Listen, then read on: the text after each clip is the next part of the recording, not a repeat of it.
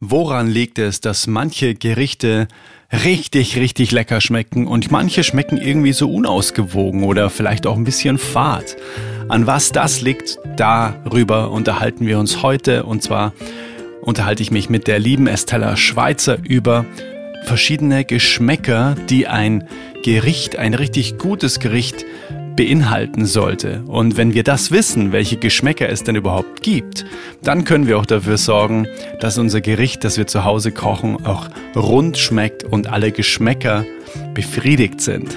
Und das war für mich auf jeden Fall sehr, sehr, sehr lehrreich. Und Estella hat es einfach so raus, dass ja so anschaulich und einfach zu erklären, so dass ich es auch verstehe. Und ja, ich hoffe, dass du dir auch ganz viel aus dieser Folge, aus diesem Interview heute mitnimmst. Wir haben das Interview in Freiburg aufgezeichnet und Ziel dieser Folge ist es, dass du danach weißt, welche Geschmäcker es gibt und wie du sie in deine Gerichte mit integrierst, sodass dein Gericht vielleicht, dass du das nächste Mal kochst, auch wieder mit so ein bisschen mehr Bewusstheit gekocht wird von dir, weil du eben weißt, ah, da fehlt vielleicht noch ein bisschen der Geschmack oder der Geschmack und das bekomme ich so und so hin. Das ist die Aufgabe dieser Folge und ich bin gespannt, ob es diese Folge am Ende dann für dich auch geschafft hat, das zu erreichen. Dann würde ich sagen, wir springen rein in das Interview mit Estella Schweizer, Botschafterin für angewandte Klimaküche. Alright, let's go Intro.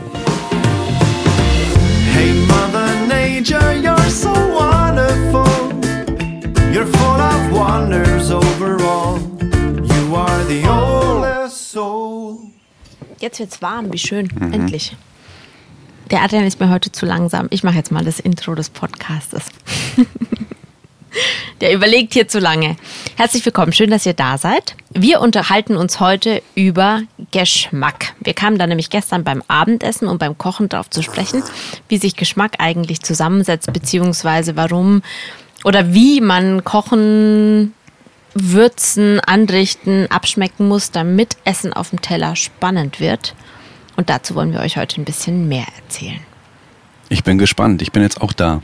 Du bist jetzt auch da angekommen. Wunderbar. Ja, dann magst du eine Frage stellen oder soll ich einfach loslegen? Was macht für dich einen äh, guten Geschmack auf dem Teller aus? Wir haben ja letztens schon dieses Umami mal angesprochen, was ja auch so ein Geschmacksanteil ist. Und du hast gestern, glaube ich, mal so zwischen Tür und Angel mal aufgezählt, was es alles gibt. Das und das und das und das ist Geschmack, das ist nicht Geschmack. Hau doch mal einfach raus. Genau. Also wir schmecken fünf verschiedene Geschmäcker tatsächlich als Geschmacksempfindung auf der Zunge und im Mundraum.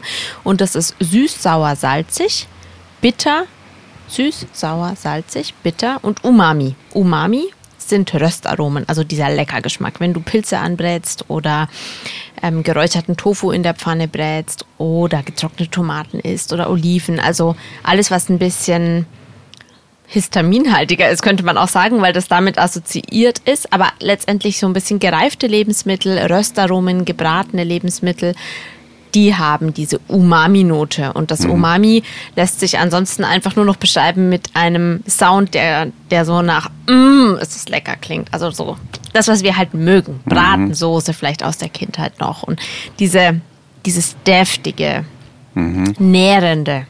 Das wird mit Umami bezeichnet. Mhm. Diejenigen, die jetzt aufmerksam zugehört haben, die werden sich wundern, wo der Geschmack scharf geblieben ist. Den habe ich nämlich nicht aufgezählt. Schärfe ist tatsächlich kein Geschmack, sondern eine Schmerzempfindung im Mund. Also wenn, wenn das Capsaicin aus Chili, scharfer Paprika oder Pfeffer an diesen Schmerzrezeptoren andockt und eigentlich eben eine Schmerzempfindung, eine Verletzung, eine, eine Verbrennung stattfindet, mhm. dann reagiert unser Gehirn eben auf, ah, oh, das ist scharf. Und so empfinden wir scharf. Letztendlich, mhm. landläufig ist es ein Geschmack, also reden wir letztendlich von sechs Geschmäckern, mhm. aber Theoretisch würde man hier eine Unterteilung machen. Wo kommt denn die Schärfe nochmal her bei Chilis? Ich glaube aus den Kernen, oder? Chilischoten, das, auch das Fruchtfleisch kann scharf sein, aber die Schärfe, die Kerne sind meistens noch schärfer. Okay. Ja. Mhm. Also wenn du Peperoni entkernst mhm. und schneidest, hast du trotzdem eine Schärfe. Mhm. Wenn du die Kerne mitverwendest, ist die Schärfe meistens noch mhm. intensiver. Okay. Genau. Also so setzt sich unser Geschmack zusammen und ähm, um Essen. Süß, sau süß, sauer, salzig, Umami, Ja. Bitter. bitter, bitter. Ah ja, okay. Bitternoten sind für ein rundes Geschmacksprofil tatsächlich sehr, sehr wichtig. Echt? Aha. Ja. Ich habe lange gebraucht, bis ich bitter scharf. wollte oder bitter mochte. So ja, als Kind mag man das gar nee, nicht. mag man nicht. Bitter ist ganz, also dieser Bittergeschmack kommt eben vor allem vor in Chicorée, Rucola, in Kräutern im Allgemeinen. Auch in Ähm, Apfelkernen habe ich gehört. in, genau, das auch so, sind so bittere Komponenten. Mhm. Ähm, das ist kulinarisch betrachtet, wenn ich ein, ein Essen, eine Bowl, ein egal was gut abschmecken möchte, achte ich darauf, dass Bitternoten mit beinhaltet sind. Mhm. Ähm, weil es erst dann rund wird für mich persönlich. Bitter ist aber für uns auch total wichtig für die Leberfunktion. Also diese Ja. Bitterstoffe regen eben die, die Leber an, regen die Gallenbildung an, regen die Entgiftung an Mhm. des Körpers und haben super positive Einflüsse auf unseren Stoffwechsel. Ich habe auch mal gehört, dass es ähm, durch das, dass, dass wir einfach auch Trauben züchten ohne Kerne, dass wir die Genau. Apfelkerne immer wegwerfen, dass wir es eigentlich nahezu fast schon verlernt haben, diese Bitterstoffe auf natürliche Art und Weise zu uns zu nehmen. Definitiv. Also wir hatten es ja gestern auch mal ganz kurz von der Urmöhre. Die, Oh, ja, ja, die, genau. die Urmöhre ist wahrscheinlich so, so dünn wie unsere kleinen Finger und ein bisschen länger. Das, also das einfach quasi Wurzeln früher im Allgemeinen. Ne? Die Urmöhre spe- steht jetzt sinnbildlich für Wurzeln, bevor der Mensch begonnen hat, Ackerbau zu betreiben und natürlich auch angefangen hat, ähm, die Sorten oder die, die Exemplare weiter zu züchten, die ihm besonders gut geschmeckt haben. Und besonders gut geschmeckt haben eben immer die, die Exemplare einer Art, die ähm, mehr Zuckerverbindungen hatten, also mehr Stärkeverbindungen und dann im kleinteiligeren Gere- Bereich gesprochen mehr Zuckerverbindungen, weil Zucker schon immer der Botenstoff war für unser Gehirn, dass, dass wir genährt werden, dass wir satt werden, dass wir Energie bekommen. Der Bittergeschmack hat nichts mit Energie zu tun. Der Bittergeschmack ähm, liegt auch auf der Zunge ganz, ganz hinten im Schlund quasi angesiedelt. Und wenn es zu bitter ist, dann kriegen wir einen Brechreiz, weil wir da auch realisiert haben, boah, ist vielleicht giftig. Ah ja, ne? verstehe. Also es muss in einer gewissen Dosierung eingesetzt sein und nicht automatisch in großer Masse. Aber es macht ein Geschmacksprofil rund. Und wenn wir dann auf dem Teller ähm, wir gehen gleich auf die Thematik ein, wie bekomme ich das in, beim Kochen in, in meine Speisen, in meine Currys, in meine Dals, in Vor allem auch in ein rundes. Verhältnis, ne? Genau, hinein. Ähm, wenn, wir, wenn wir jetzt aber ähm, eben uns was zu essen machen, ist darüber hinaus auch noch interessant, auf die Temperatur zu achten der verschiedenen Elemente auf Ah, dem krass. Teller und auf die Konsistenzen. Das sind Elemente, die wir oft im Alltagskochen überhaupt nicht beherzigen. Aber im Fine Dining Bereich, in der Sternegastronomie zum Beispiel oder überhaupt, wenn es darum geht, mit ähm, ähm, Lebensmittel oder eben Speisen auch als Kunst, als, als Kunstgenuss oder als Genusskunst auf den Teller zu bringen und Menschen quasi eine Sinneserfahrung zu ermöglichen, dann macht man sich darüber Gedanken, wie bekomme ich das alles unter. Das ist, also letztendlich, und so ist für mich zum Beispiel auch Essen gehen im Fine Dining Bereich. Essen gehen im Fine Dining Bereich ist nichts, wo man das Gefühl hat, oh, da gehe ich hin, danach bin ich satt und zufrieden, sondern es ist wie ins Museum zu gehen und sich mit einer fremden Kunstrichtung, einem Künstler auf ein Konzert zu gehen, Musik zu hören, sich mit, mit Erlebnisküche. Sinnes, genau, mit Sinneseindrücken zu beschäftigen und quasi ähm, dadurch die Erfahrungswelt zu bereichern und sich inspirieren zu lassen, um dann Elemente daraus zum Beispiel auch mitzunehmen und in den Alltag zu integrieren. Oder anschließend irgendeine Musikrichtung mal vermehrt zu hören, um diese Klänge zu erfahren. Oder eben im Museum gewesen zu sein und einfach mh, Impressionen mitgenommen zu haben. Ja, so verstehe ich das. In der Alltagsküche, also wenn ich jetzt in der Alltagsküche äh, koche, dann achte ich explizit eben immer darauf, dass ähm, in jedem meiner, meiner Essen natürlich ein, ein salziges, ein saures, ein süßes Element drin ist, genug Schärfe, in gewisser Weise eben auch Bitternoten und dann Umami. Zum Beispiel, wenn ich ein Curry koche, dann würde ich zuallererst mal, je nachdem, ob ich Zwiebeln mitverwende. Ich persönlich bin kein großer Zwiebelfan. Ich mag die einfach nicht so gern vom Geschmack, aber ich würde einfach das andere Gemüse, was in dem Curry drin ist, oder eben Ingwer und Kurkuma im Vorfeld schon mal schön scharf anrösten. Entweder in Kokosöl oder in Erdnussöl. Um an Wegen dieser Stelle, Umami. genau, um diese Röstaromen zu erzeugen. Also nehmen wir uns jetzt mal ein indisches, ein indisches Gemüsecurry mit Kichererbsen. Ich fange so an, dass ich, dass ich quasi erstmal das Öl im Topf erhitze und alle Gewürze, die in diesem Curry vorkommen und auch eben frischen Ingwer und Kurkuma, den ich klein geschnitten habe, gegebenenfalls ein bisschen Peperoni, die ich auch klein geschnitten habe, in diesem Öl kurz anzuschwitzen, bis sie eben goldgelb werden und so leichte Röstspuren bekommen. Und wie entscheidest du, welche Gewürze du nimmst? Intuitiv. Intuitiv. Ich persönlich intuitiv. Und Ganze ganz kurze Side Story zu, zu ähm, Curries machen, zu indischen Curries machen. Ähm, einer meiner allerbesten Freunde, dessen Frau ist Heilpraktikerin und sie hat wiederum einen indischen m, Partner, der ihr auch ganz viel hilft in, in, in der Heilkunde, weil der da drüben echt ein Guru ist. Und der war schon öfter hier und hat indisch gekocht. Und bei ihm war es so, er hat so angefangen, dass er Öl erhitzt hat und in diesem Öl diese Gewürze, ich sage jetzt wirklich nicht übertrieben, zu einer schwarzen Pampe erstmal wirklich angebraten hat. Dieses Öl mit diesen Gewürzen und darin hat er dann wirklich das, das ganze Gemüse durchgeschwenkt. Aber das war wirklich fast schon schwarz. Aber es hat am Ende mega geschmeckt. Ja. War das dann auch quasi ein übertriebenes Umami oder wie kann man sich das nee, das vorstellen? ist einfach Umami und ich glaube, es ist eine optisch schwarze Empfindung, weil oder eine dunkle Empfindung, weil ich mir fast sicher bin, dass er nicht nur gelbe Gewürze verwendet hat wie Curry und Kurkuma, Stimmt. sondern er hat wahrscheinlich. Mhm. ordentlich Kreuzkümmel mit reingegeben, vielleicht noch Ka äh, Koriander fein gemahlen Mhm. und ähm, möglicherweise ein dunkles Paprikapulver und dann hast du ruckzuck Ah, einfach ja. eine braune Verfärbung Ah, dieser ja. Gewürze. Ja, verstehe. Das nennt sich, also es ist im Ayurvedischen, das ist ja die Heilkunst aus dem Indischen, ähm, in der ayurvedischen Küche nennt sich dieser erste Schritt ein Fotni zubereiten. Und das ist tatsächlich da verankert. Die Gewürze können auch ihre Heilkraft erst dadurch entfalten, Mhm. dass sie durch Anbraten und Erhitzen aufgeschlossen werden. Ja, genau, das hat er auch gesagt. Genau. Mhm. Und ähm, natürlich lässt man sie nicht völlig verbrennen, sondern, also ich glaube, er hat da sehr genau das, die Zeit oder beziehungsweise einfach ein Gefühl dafür gehabt, Mhm. Ja. jetzt ist der richtige Zeitpunkt gekommen, das Gemüse dazu Mhm. zu geben und nochmal mitzubraten oder eben die entsprechenden Hülsenfrüchte, also Linsen Mhm. zum Beispiel in einem Linsendahl, auch mit hineinzugeben und mitzubraten. Aber Für uns eins, also als deutsche Küche, europäische Küche, war das für mich total nahezu absurd. Was macht er denn? Ja. Die, die Gewürze einfach so Genau. kaputt, kaputt braten erstmal, aber ich glaube, Ich weiß Das gar nicht, sehr bewusst hast du gemacht. tatsächlich gedacht, kaputt braten? hat sich jetzt für mich so angefühlt, weil es Okay. dann auch, ge- weil es dann auch Weil so geraucht hat und so. Okay.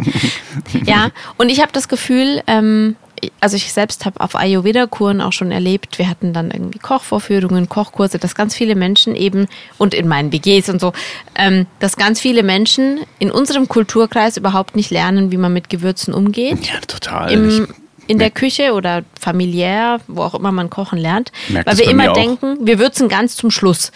Und ein Curry, was du, ein, ein Curry-Gewürz, was als letzte Zutat in eine Gemüsepfanne, in ein Currygericht, in, auf Ofengemüse draufgegeben wird, kann seine Aromen gar nicht entfalten. Es muss ja quasi durch den Wärmeprozess, Mhm. durch den Hitzeprozess mit den anderen Elementen aus dem Topf oder Mhm. vom Backblech, wie auch immer, in Verbindung kommen und da hineinbacken können. Mhm, und ja, genau. Mhm. Ja, also wir waren in meiner Küche stehen geblieben. Wir haben den großen Topf, die Gewürze angeröstet und dann gebe ich eben als allernächstes dies, das vorbereitete klein geschnittene Gemüse mit hinein, brate das auch nochmal von allen Seiten so ein bisschen mit. Da geht es aber wirklich nur um die Röstaromen, noch nicht ums Garen. Das heißt, das, dieser Bratprozess, der passiert bei relativ heißer Flamme unter ständigem Rühren für ein bis zwei Minuten. Und wenn ich dann merke, wow, da bilden sich jetzt so die ersten braunen Stellen an der Oberfläche, dann Mit der Gewürzpampe, ne? genau mit der Gewürzpampe. Manchmal mache ich es auch ohne. Also manchmal möchte ich gar keine Gewürze großartig, sondern möchte einfach die, die natürlichen Aromen von dem Gemüse schmecken, dann brate ich einfach das Gemüse vorab an. Dann gebe ich einen Schuss Wasser dazu oder lösche mit einem Schluss ein bisschen Weißwein ab oder einen Schuss, ähm, einen Schluck äh, Orangensaft, ähm, je nachdem, was am Ende für ein Gericht rauskommen soll. Bei unserem Curry wäre es jetzt vielleicht etwas Kokosmilch. Genau. Um Flüssigkeit dazu zu Und dann, geben. Mhm. genau, dann kommt noch, je nachdem, soll das suppig werden oder soll das eher dickflüssig werden, Mhm. kommt eben je nachdem mehr oder weniger Flüssigkeit dazu. Wie ist es Ähm, bei einem Dahl? Mm, Da braucht es relativ viel Flüssigkeit, weil die Linsen müssen ja einiges an Wasser aufziehen, damit sie bekömmlich werden. Mm, ah ja. Das heißt, da kommen die Linsen zu dem Gemüse dazu und erst dann wird mitgebraten.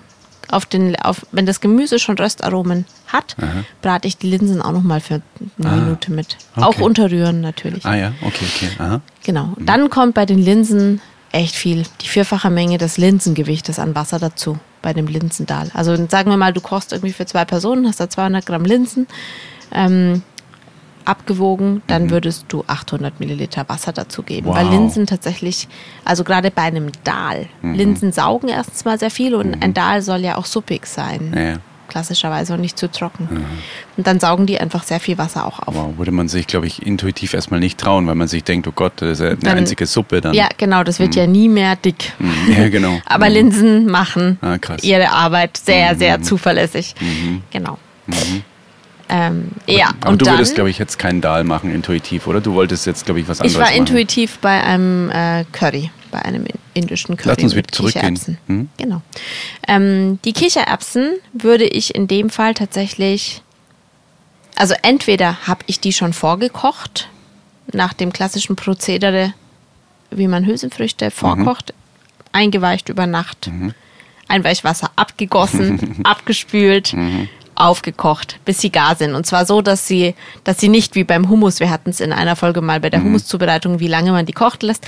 Die Kichererbsen sollen nicht völlig verkochen. Die sollen weich sein und ähm, aber eine schöne Konsistenz noch haben. Oder wenn es schnell gehen muss, dann nehme ich eben auch ähm, Ware aus dem Glas und kaufe die so. Dann würde ich die abgießen. Die kommen für mich aber dann erst ja, wobei die kann man auch mitkochen lassen. Es hängt immer ein bisschen davon ab, wie welche Konsistenz die am Schluss haben sollen. Also jemand, der ähm, die gerne weich gekocht hat, ich zum Beispiel, ich mag das, wenn die wirklich dann so butterweich sind, ähm, würde sie tatsächlich, glaube ich, von Anfang an mit hineingeben. Ab dem Moment, ab dem ich Wasser zugegeben habe oder Flüssigkeit zugegeben habe, weil Gemüse ja relativ schnell gar wird. Das heißt, es kocht maximal 20 Minuten. Und dann haben die Kichererbsen gerade die Gelegenheit, richtig heiß zu werden. Und oftmals sind die als Konserve ja auch wirklich so bissfest noch und so. Und dann ein bisschen, ja, sich mitzuentwickeln, auch die Aromen aufzunehmen von dem Gemüse, von den Gewürzen, von der Kokosmilch und so, dass das Ganze einfach richtig schön sich zusammen verbindet und auch miteinander einkocht. Ähm, wenn ich jetzt selbst vorgekochte habe und die sind schon sehr, sehr, sehr weich, dann würde ich sie halt einen Tacken später dazugeben. Genau. Und dann Was haben Hab wir jetzt von diesen Geschmäckern jetzt schon wir abgebildet? haben jetzt durch die verschiedenen Gewürze, die wir am Anfang angeröstet haben, wir haben Schärfe mit drin durch den Ingwer und die Peperoni. Mhm. Wir haben Bitternoten mit drin durch den Kurkuma. Kurkuma-Wurzel ist sehr bitter. ah, das muss man auch wissen, ne? Ja, was die, muss, was die Bitternote sich, erzeugt. Ja, man beschäftigt sich ein bisschen damit. Und da sind zum Beispiel tatsächlich ähm, ayurvedische Kochbücher wahnsinnig wertvoll, Okay. weil in diesen ayurvedischen Kochbüchern alle Gewürz, Gewürze mit ihren, mit ihren Charakteristika erklärt werden. Ah ja, Ja. ist gut. Hast du da eine Empfehlung? Ähm, In deinem Kochbuch zum Beispiel? Hast du da auch irgendwie wie eine Gewürzbehandlung? ja, in meinem Kochbuch kommt es in der Einleitung auch vor. Mhm. Wobei, mh, ich weiß es, ich müsste jetzt noch mal gucken. Mhm. Ich glaube nicht in der Ausführlichkeit tatsächlich, weil Greenpeace das rausgeschmissen hat. Aber in meinem Skript, in meinem Ursprungsskript kommt das vor. Mhm.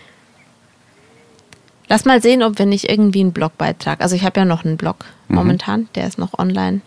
Vielleicht kann ich einen Blogbeitrag zu Gewürzen und dann könnte ich das aufschlüsseln. Mhm.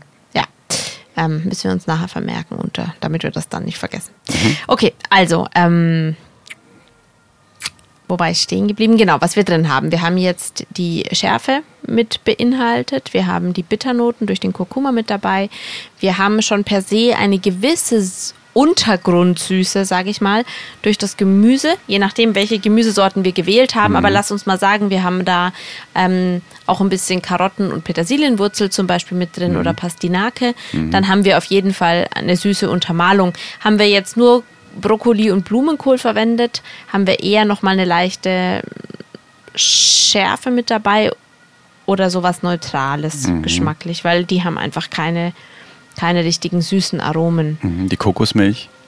Die Kokosmilch macht süß. Wäre dann süß. Genau, mhm. die macht es süß, die macht es auch gleich ein bisschen fettiger. Da kommen wir gleich noch auf einen anderen Bereich zu sprechen. Mhm. Ähm, salzig, wir haben Salz mit hinzugefügt und vielleicht ein bisschen Gemüsebrühe. Schärfe mhm. haben wir schon, warte mal, was haben wir noch? Äh, Umami haben wir durch das Rösten mit dabei. Mhm. Und ähm, die Süße haben wir jetzt besprochen. Die Bitternoten durch Kurkuma. Mhm. Moment mal, nochmal strukturiert. Also süß haben wir, salzig haben wir, bitter haben wir, scharf haben wir, Umami haben wir und sauer. Genau, Säure fehlt noch. Und Säure bekommen wir rein zum Beispiel, indem wir beim Abschmecken dann einen Schuss Zitronensaft dazu mhm. geben. Oder wenn wir mit Weißwein abgelöscht haben, mhm. haben wir mhm. schon durch den Weißwein so eine mhm. leichte saure Komponente. Mhm. mhm. Und ganz oft ist aber so, dass man das quasi, man kann das im Vorfeld durchdenken und dann hast du deinen Topf auf dem Herd stehen, gerade bei großen Mengen, probierst und denkst, boah, irgendwas fehlt. Und das allererste, was wir intuitiv machen, ist immer Salz. Ach, da muss noch mehr Salz dran ich lege jedem an die Hand, bevor wir das Salzglas in die Hand nehmen und Salz dazu tun, erstmal mit der Säure und der Süße zu spielen. Mhm. Also zum Beispiel einen Schuss Essig mit dazu zu geben, einen Schuss Zitronensaft mit dazu zu geben. Mhm. Ähm, mhm. Ein bisschen Tamarindenpaste. Tamarindenpaste kommt eher aus der afrikanischen Küche und auch aus dem indischen Bereich und hat, eine, hat sehr sauer mhm. und intensiv. Oder Umeboshi-Pflaumensoße, das kommt aus dem japanischen, asiatischen Raum. Das ist die fermentierte Umeboshi-Pflaume und diese Umeboshi-Pflaumensoße ist eben auch super sauer und super salzig mhm. und kann diesen Säuregehalt abpuffern, mhm. den wir mhm. brauchen. Oder mhm. eben noch mh, mm, ein paar kleingeschnittene Datteln mitzukochen oder mhm. Aprikosen oder einen Esslöffel Kokosblütenzucker da hineinzurühren mhm. und dann nochmal zu probieren und dann erst mit Salz nachzuwürzen. Mhm. Weil wir ganz oft eben einfach immer mit Salz und Salz und Salz, aber mhm. es wird einfach nicht runter. Man hat so das Gefühl so, hey, und mhm. das ist so ein Schlüsseleffekt. Also einfach alleine das mal zu erleben, ich probiere etwas und dann gebe ich ein bisschen Säure dazu und probiere nochmal und es macht schon so, wow, mhm. aha, jetzt hat sich was verändert mhm. und es ist mhm. tatsächlich gut zu schmecken, diese Veränderung. Es schmeckt nämlich danach nicht saurer. Es schmeckt auch nicht nach Apfelessig, wenn ich in Linsengericht Essig reingebe, mhm. sondern es schmeckt plötzlich rund und mhm. genau. Das ist eine mhm. erstaunliche, ein erstaunliches Erlebnis. Super Tipp.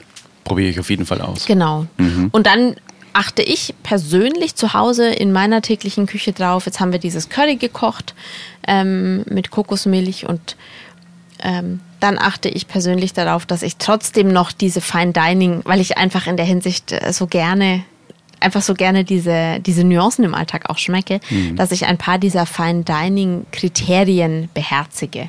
Also auf mein, ähm, auf mein Curry kommt dann zum Beispiel noch ein Klecks ähm, pflanzlicher Joghurt, Sojajoghurt oder Kokosjoghurt mhm. mit fein geschnittenem Koriander, den ich da untergehoben habe, mhm. oder Petersilie. Wenn mhm. jemand, der keinen Koriander mag, der kann einfach Petersilie verwenden.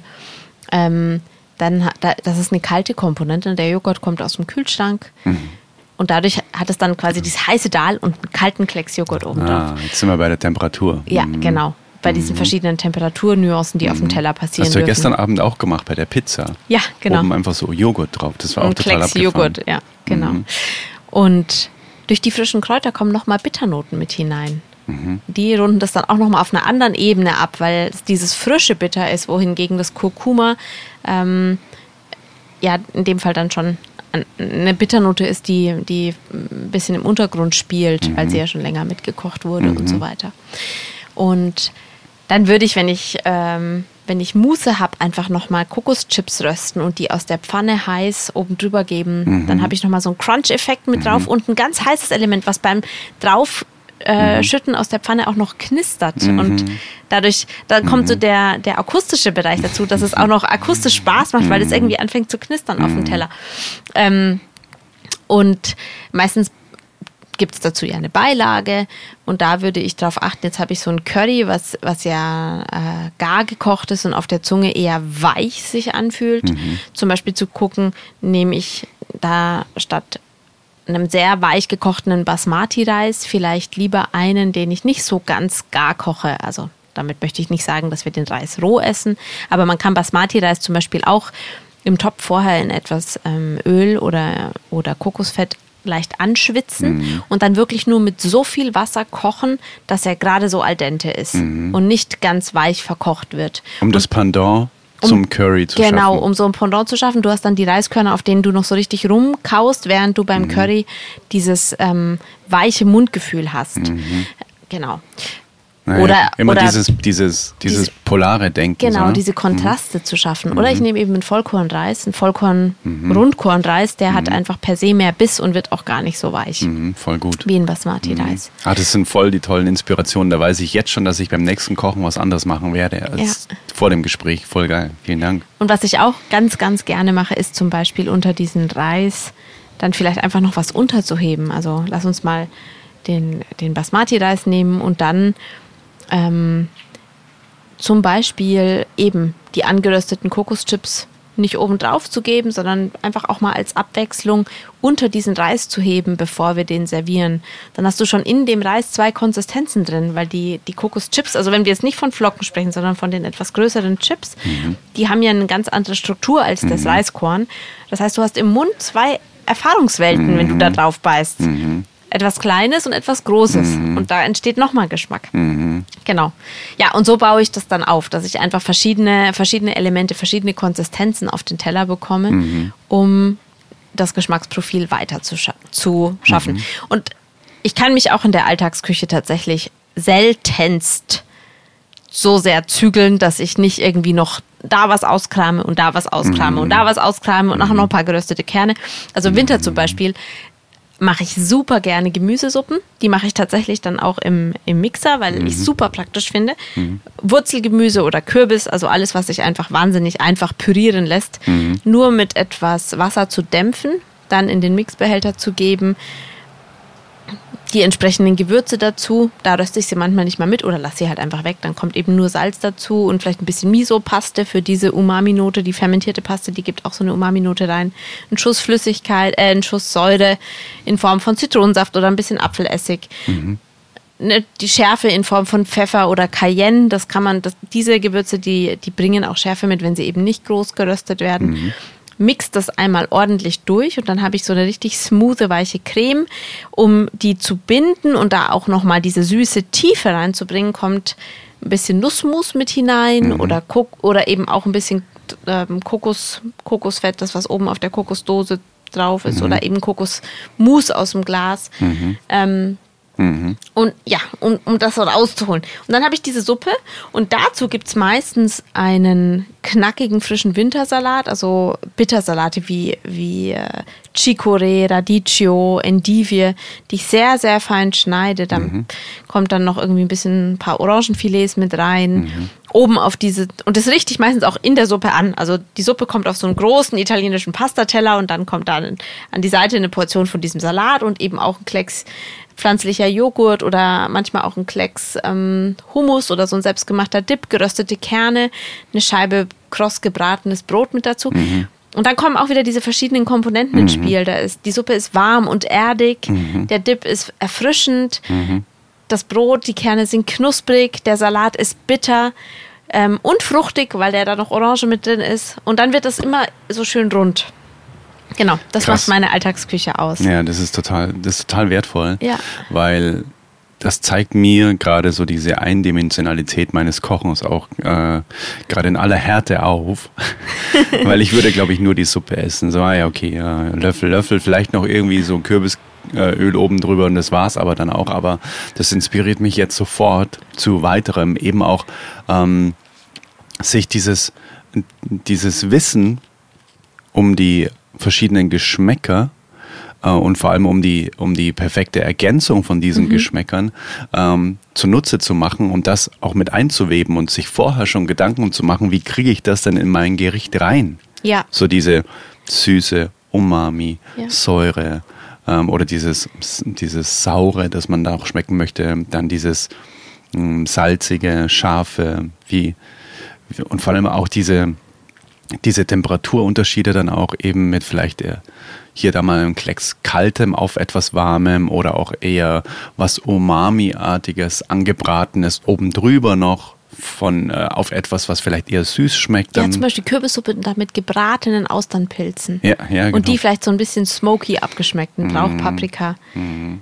Ein schöner Kontrast, du hast dann wirklich diese milde, süße, möglicherweise sogar orientalisch oder, oder mhm. asiatische Suppe, weil du noch Kokosmilch mit drin hast mhm. und hältst dann dagegen mit sowas ganz Intensivem. Sagen, das die meisten Menschen denken, oh, das passt jetzt ja nicht so gut, wenn ich das rauchig abschmecke, das ist zu deftig. Aber genau diese Kontraste mhm. machen es aus, da wird Essen spannend und es mhm. wird zum Erlebnis. Wow. Ja. Und ich würde auch, ich würde dir echt empfehlen, für den Alltag mach keine Wissenschaft daraus. Also all diejenigen, die sagen, oh Gott, jetzt muss ich da Bücher wälzen und so. Mhm. Überhaupt nicht. Sondern ähm, nehmt euch ein großes Blatt Papier, malt sechs Kreise drauf, auf die ja, vielleicht mittig und dann schreibt ihr da eben die verschiedenen Geschmacksempfindungen rein. Süß, sauer, salzig, bitter, umami, scharf.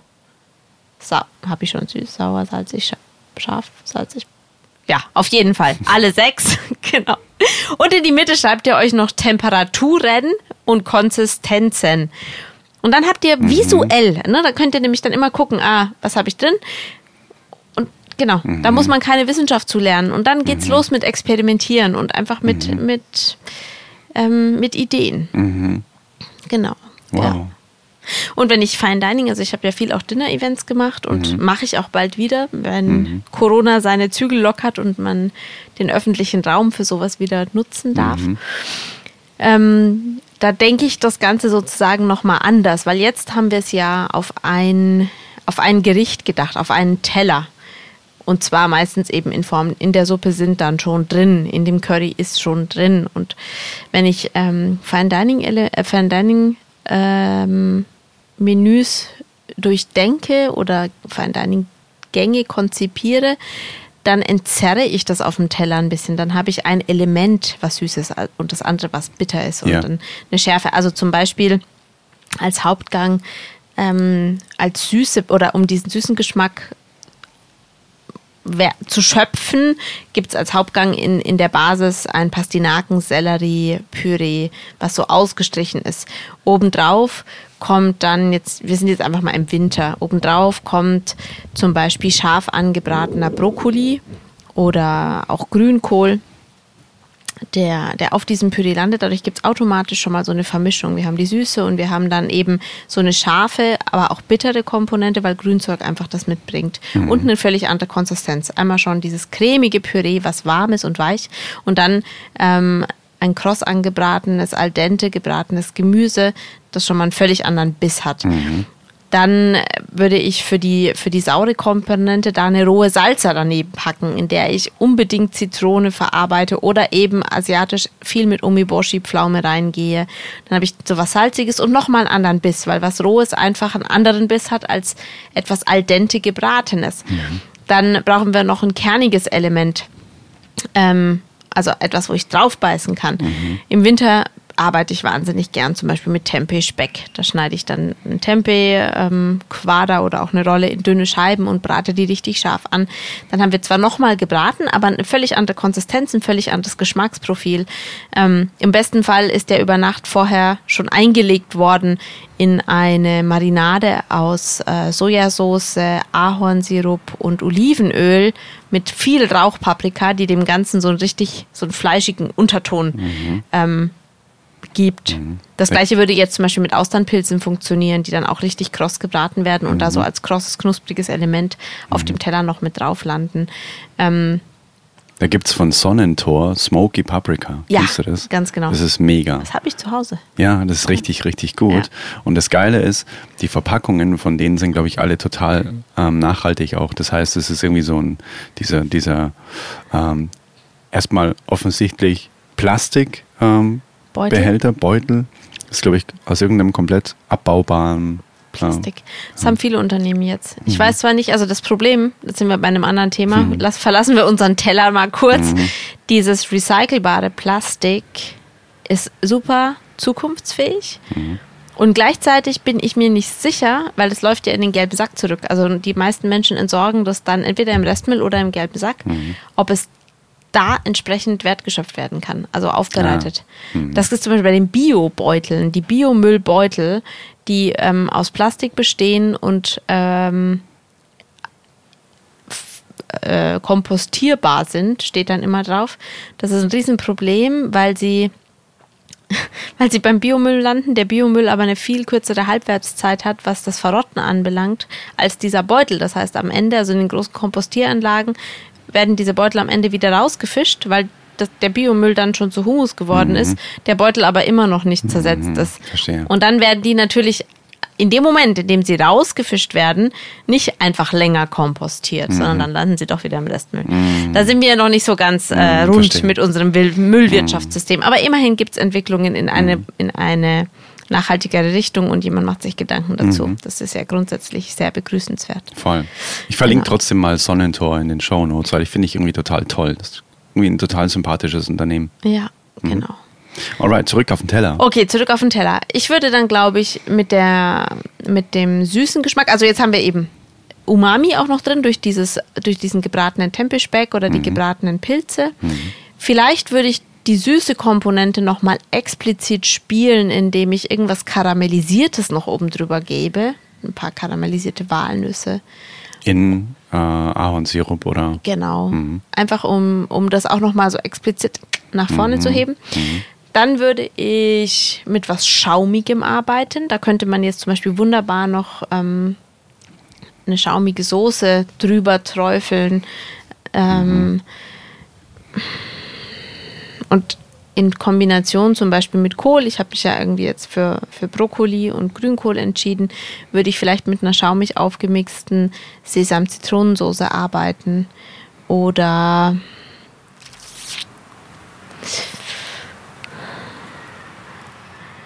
ja, oder, oder das Karamellisierte weglassen und eine Mandelzitronensoße nehmen, weil die Mandel, selbst wenn sie Zitro mit Zitrone in Kombination kommt, einfach schon so ihren süßen Unterton mitbringt. Genau. Aber man merkt auf jeden Fall, dass du, dass du da schon auch in gewisser Weise schematisch rangehst, dass du dir erstmal Gedanken machst, okay, wie, wie kombiniere ich die Geschmäcker, wie kombiniere ich die Temperaturen und wie kombiniere ich die Konsistenz von Essen? Wie mache ich diese Komponenten spannend? Und wie, und wie versuche ich das Ganze so rund wie möglich zu gestalten, sodass von allem irgendwie eine gewisse Befriedigung am Ende Ja. erreicht ist? So habe ich das verstanden jetzt. Ja? Mit Sicherheit. Komme ich gleich drauf. Jetzt haben wir noch nichts ganz Kaltes. Also auf dem Teller fehlt auf jeden Fall noch irgendwie Die ein halb Temperatur. gefrorener Dip oder vielleicht sogar eine geeiste, irgendeine geeiste, ein geeistes Element. Also theoretisch könnte man das sozusagen auch noch spielen. Ja. Und dann haben wir eben den, die verschiedenen Konsistenzen auch im Biss und wir haben letztendlich dieses Geschmacksprofil rund gemacht. Ähm, ja, ich gehe da, wenn ich, also wir sind ja jetzt irgendwie im beruflichen Fine Dining Bereich, ne? Vorhin im Haushalts- oder im Alltags, in der Alltagsküche arbeite ich einfach mit meiner Intuition und spiele mich da so, ah, da, was bietet mein Regal eigentlich gerade noch, wie kann ich das Ganze sozusagen noch runder gestalten? Ja. Oder gibt es noch irgendein Kraut, was ich im Kühlschrank vergessen habe? Oder ähm, hole ich mir auf dem Heimweg, weil ich schon weiß, oh, heute Abend koche ich so und sowas, äh, auf dem Weg doch noch ein bisschen Kresse, weil diese Kresse mit ihren frischen, bitteren, scharfen Noten da super dazu passt. Und das ist dann sehr intuitiv und aus dem Moment geboren. Wenn ich ein Fine Dining Menü äh, kreiere und ein Dinner Event veranstalte, dann habe ich ja den Gästen im Vorfeld, also ich habe das immer mit Vorabreservierungen gemacht, dann wissen die einfach im Vorfeld, sie legen dafür 80 Euro hin. Da habe ich die Verantwortung als Köchin, mir konzeptuell zu überlegen, dass ich etwas präsentiere, was dem gerecht wird. Und ich muss ja auch einen Einkauf planen und so. Deswegen gehe ich da sehr konzeptuell dran und gucke dann auch im Vorfeld schon, wie soll denn der Teller aussehen, wie richte ich das schön an, wie gestalte ich das optisch, ästhetisch, ähm, was brauche ich alles, um dieses Bild rund zu machen und so. Das ist wie wenn du auf der Bühne stehst und einen Gig hast, überlegst du dir auch nicht in dem Moment, was du jetzt spielst, sondern hast im besten Fall vorher mal geübt. Ja, das stimmt. Und Tat. sagst nicht, ach, wir machen heute Tonleitern. Ähm, ja, jein. Jein, manchmal gibt es auch Konzerte, wo ich intuitiv jetzt nach Stimmung einfach den nächsten Song wähle. Ah, jetzt würde das gut passen und jetzt würde das gut passen. Das mache ich aber auch, wenn mhm. ich so einen Dinnerabend habe. Also so wie sie, wie sie im Café ähm, regelmäßig stattgefunden haben, war es oft so, dass ich im Vorfeld sehr genau konzipiert hatte, was es gibt. Mhm. Das musste ich ja auch dem Weinhändler, zum Beispiel dem Kooperierenden, ähm, übermitteln, weil der die Weine dazu passend ausgesucht hat und die auch dabei hatte. Und ich erinnere mich, es war nicht selten so, dass der Roland, so hieß der, der Weinhändler, dass der Roland kam und ich meinte, Roland, ich habe Gang 2 und Gang 3 nochmal getauscht und ich mache es jetzt so und so und so und so und so und so, weil ich ich war dann schon vier Stunden in der Küche gestanden, wenn der um sechs, halb sieben kam und um sieben Uhr das Dinner losging und habe dann gemerkt, ah, eigentlich könnte ich auch das und das tauschen und das und das anders machen. Ja, mhm. das sind dann, ist dann doch wieder diese Intuition. Also es braucht ein Konzept, um sich dann in diesem Konzept mhm. auch wieder intuitiv zu bewegen. Improvisation auch. Impro genau, mhm. ja, genau. Ja, voll gut. Kreativität. Ja, mhm. genau. Kreativität bedeutet ja, dass man Dinge neu kombiniert. Ja, ganz In genau. meiner Vorstellung. Ja. Mhm. Aus dem Moment geboren, kombiniert. Mhm. Mit der Intuition, die in dem Moment da ist. Ja, genau. Ja. Mhm. Kreativität schöpft eben aus dem aus dem Unterbewusstsein. Immer dann, wenn wir nicht mehr im rationalen Denken sind und zu überlegen, was kommt jetzt als nächstes. Also gerade auch beim Malen finde ich, mhm. ähm, es ist deutlich zu spüren. Oder wenn wir, wenn wir mit unseren Händen arbeiten mhm. und eben nicht darüber nachdenken, ähm, wie mache ich jetzt den nächsten Schritt, sondern so die Hände so eine Eigendynamik entwickeln und wir sie nur noch mhm. beobachten können mhm. dabei. Mhm. Genau. Spannend. Ja. Sollen wir das Ganze kurz nochmal zusammenfassen, ja. auf was man quasi, wenn man die Folge jetzt gehört hat, achten darf, wenn man das nächste Mal in der Küche steht? Genau. Ich würde euch empfehlen, nehmt euch, wie gesagt, ein Papier und malt euch die sechs Geschmacksrichtungen mhm. und die beiden Stichworte Temperatur und Konsistenz da drauf. So ich habe noch eine bessere Idee. Ja. Wir machen einen Karussell-Instagram-Post, wo wir dann unter anderem eben auch genau diese Grafik da nochmal erläutern. Noch, ja, auch äh, abbilden, dass man ja. da auch visuell was vor, vor Augen genau, hat. Genau, aber wir wollen mhm. ja, dass unsere Zuhörer, wenn sie in der Küche stehen, irgendwie nicht überm Handy hängen und diesen Karussellpost durchklicken, sondern dass sie vielleicht nur noch den Kopf heben müssen. Ja, oder und, abmalen, dass man auch wirklich auch Plakat. weiß, was wir gemeint haben, dass genau. es auch richtig das ankommt. Das ist eine gute Idee, mhm. sehr gut. Ja, und dann ähm, versucht ihr einfach beim Kochen, euch in diese verschiedenen Elemente hineinzudenken und eben zu beherzigen, ja, habe mhm. ich, wenn ich mir überlege, was koche ich heute, habe ich diese sechs Geschmacksrichtungen mit auf dem Teller. Mhm. Ähm, kann ich vielleicht einen Temperaturunterschied noch erzeugen und zwei Konsistenzen oder drei Konsistenzen, mhm. wenn ich mein Essen anrichte. Mhm. Und zweites Learning, immer wenn es ums Abschmecken geht und ihr das Gefühl habt, oh, da fehlt noch was, erstmal Säure und Süße und dann Salz. Ja, voll gut. Richtig gut. Gibt es Gibt es so, so eine Grundgewürzpalette, wo du sagst so, hey, du musst jetzt nicht das abgefahrenste Zeug zu Hause haben, aber das würde ich an deiner Stelle immer für ein gutes Essen zu Hause haben zum Kochen? Mhm. Ich habe tatsächlich selbst wenig Gewürze, die ich, also ich habe viel Gewürze, aber wenige, die ich, die ich tatsächlich ständig benutze. Mhm. Also Kurkuma habe ich einfach immer zu Hause. Erstens mal, weil Kurkuma so überdimensional gesund ist und äh, gemahlen. Äh, gemahlen oder auch als Wurzel. Es ist mhm. egal, meistens kriegt man die Wurzeln nur in Bioläden und mhm. dann auch nur in gut, gut sortierten, deswegen gemahlener Form ist wunderbar. Am besten immer in Kombination mit schwarzem Pfeffer verarbeiten, weil dadurch die antioxidative Potenz nochmal um ein Vielfaches gesteigert wird. Heißt, ähm, wenn ich äh, Kurkuma ähm, verwende, anbrate, dann pfeffer ich mit schwarzem Pfeffer, frisch gemahlener schwarzem Pfeffer am Ende mein Essen auch nochmal. Ach, am Ende, das es reicht. ist egal, es geht einfach darum, ah. dass es gleichzeitig aufgenommen wird. Man kann den Pfeffer ah. natürlich auch mitbraten. Ah, aber, okay, okay. Ja, mhm. genau. Also Kurkuma habe ich immer zu Hause, dann habe ich immer eine gute Curry-Mischung, entweder ein mildes oder ein scharfes Curry. Ähm, ich verwende selber gar nicht so viel Paprikapulver, sondern lieber ein bisschen Cayennepfeffer, um Schärfe reinzubringen. Ähm, Chiliflocken? Finde ich geil, weil ich die immer oben drüber streue. Mhm. Ja, Kreuzkümmel mag ich einfach selber super, super mhm. gern, also diesen orientalischen Touch. Mhm. Ähm, um Süße in manch ein Essen zu bringen, verwende ich oft auch Zimt. Ist ja auch ein alltägliches Gewürz, was viele Menschen haben. Einfach ein bisschen Zimt. Es hat mhm. dann auch gleich so eine orientalische Komponente, mhm. aber ich persönlich finde es ganz, ganz mhm. fein. Ähm, was habe ich sonst noch so in der, also in diesem Spektrum mit drin? Das ist für die Alltagsküche eigentlich schon ausreichend. Salz, Pfeffer. Salz, Pfeffer, genau. Mhm. Persönlich verwende ich fast nie getrocknete Kräuter, Mhm. weil ich lieber frische Kräuter verwende und Welche dann? pf, egal welchem, welche ich kriege, also viel Petersilie, Koriander, aber auch Minze. Ähm, Schnittlauch bin ich jetzt kein so ein Riesenfan von, aber zum Beispiel Estragon, Basilikum, also immer, immer, immer her damit. Kaufe ich auch meistens in großen Mengen auf dem Markt oder im Bioladen ein und dann wickel ich die in feuchtes äh, Geschirrtuch, das mache ich nass, wickel die Kräuter ein, dann halten die auch mehrere Tage bedenkenlos frisch. Und Einfach in so Bündeln oder wie? Genau, ja, Mhm. ganz genau. Und ein, ähm, ein super Gewürz zum Abschmecken auch, beziehungsweise um es auf den Tisch zu stellen und dem Essen am Ende nochmal so eine runde Note zu verleihen, ein bisschen Pfiff, ist Gomasio. Das ist Sesamsalz. Ah, krass. Gibt es zu kaufen im Bioladen, Gomasio. Man kann es aber auch ganz leicht selber machen. Da wird Sesamsaat einfach in der Pfanne geröstet, bis sie aromatisch duftet. Und dann lasst ihr die abkühlen und gebt die dann eben in Mixer oder in ein hohes Gefäß und geht mit dem Pürierstab durch. Und zwar zwei Drittel Sesamsaat, ein Drittel Salz. Und es wird einfach so ein bisschen miteinander püriert, dass die Sesamsaat quasi auf, aufbricht und sich mit dem Salz nochmal verbindet.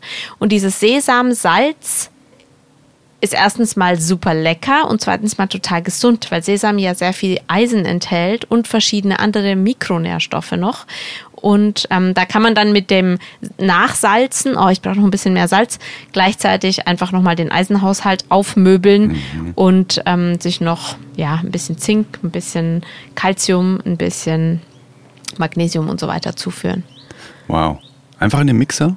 Ja, Also geröstetes Sesamkorn Ja. mit Salz. ja. Welches Salz nimmst du da? Ich nehme am liebsten Meersalz. Okay.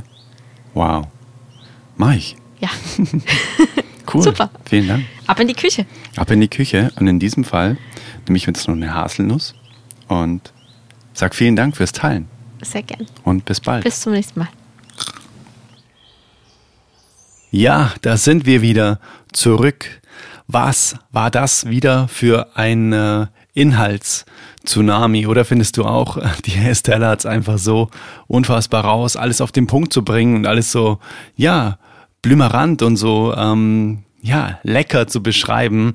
Und ja, ich habe auf jeden Fall für mich sehr, sehr, sehr viel mitgenommen heute auch wieder. Schreib mir doch gerne mal auf Instagram oder per E-Mail, was denn deine Hauptlearnings aus diesem oder das eine Hauptlearning aus diesem Interview war. Welche eine, ja, welcher eine Impuls hat dich inspiriert, sodass du vielleicht jetzt anders kochst als vor der Folge? Das würde mich mega interessieren. Teil das super gerne mit mir. Alle Links findest du in den Show Notes, auch zu Estellas Kochbuch findest du natürlich alles in den Show Notes und alles, was wir sonst so in der Folge besprochen haben. Es folgen noch viele weitere Interviews mit Estella, weil sie ist ja quasi ein Dauergast hier im Podcast. Einmal im Monat veröffentlichen wir zusammen ein Interview und ja, es kommen noch so viele, so viele spannende Themen wie Fermentation und alles, was sich so rund um eine ausgewogene, ja, gesunde, vegane Ernährung herum abspielt. Das besprechen wir. Auch Zucker haben wir noch auf dem Plan stehen. Alright, dann bin ich gespannt auf dein Feedback, auf dein Learning aus dieser Folge, auf Instagram oder per E-Mail. Und wenn dir der Oldest Soul Podcast gefällt, dann freue ich mich sehr über eine 5-Sterne-Rezension auf Apple Podcast mit einer kleinen Rezension dazu.